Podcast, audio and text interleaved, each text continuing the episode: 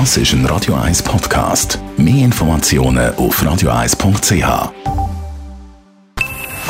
Best auf Morgenshow wird Ihnen präsentiert von der Alexander Keller AG. Suchen Sie den besten Zügelmann, müssen Sie zum Alexander Keller gehen. AlexanderKeller.ch Ab dem 1. Juli müssen Elektroautos Krach machen. Sie dürfen nicht mehr still und ruhig dahin gleiten. Was soll das? Wir haben angefragt.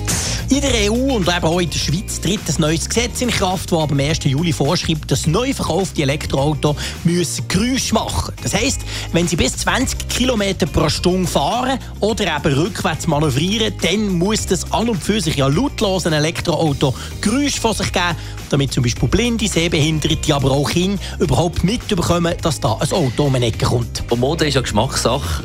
drei, drei Viertelhosen sind gleich scheiße. Man kann es nicht anders sagen. Man sieht sie wieder, die drei Viertelhosen bei den Männern. Also weder ganz lang noch ganz kurz. Darf man das? Ich weiß gar nicht, wie ich es kann ausdrücken kann, dass ich niemandem auf den Schlips bzw. auf den fehlenden Viertel trete. Drei Viertelhosen gehen eigentlich einfach gar nicht. Ich verstehe, meine Herren, dass ihr warm habt im Sommer und ein bisschen Beifreiheiten wünscht. Kann man total nachvollziehen. Für das gibt es Shorts. Für das gibt es die kurzen Hosen. Die bitte montieren, wenn es warm ist, aber keine Dreiviertelhosen. Wirklich, es tut nichts für eure Form. Eine Dreiviertelhose staucht euch. Es verkürzt das Bein optisch. Dummerweise endet es meistens an der dümmsten Stelle, nämlich dort, wo das Fädchen am breitesten ist. Auch das macht einfach eine unschöne Figur. Also ich würde wenn man ein bisschen etwas auf sich haltet, darauf verzichten. Und dann sind wir auf unserer Mission Impossible, den Dani zum Gourmet zu machen.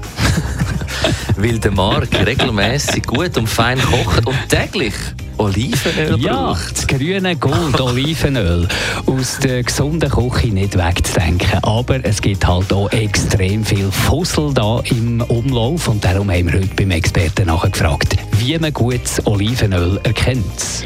Gutes Olivenöl zeichnet aus ähm, eine schöne Fruchtigkeit, die aber pflanzlich frisch ist. In aller Regel eine deutliche Schärfe und je nach Sorte eben auch eine Bitterkeit.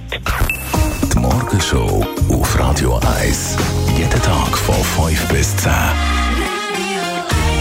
Also man kann sagen, Radio 1 Morgenshow wie gutes Olivenöl mit einer gewissen Schärfe. Ja, ja, ja.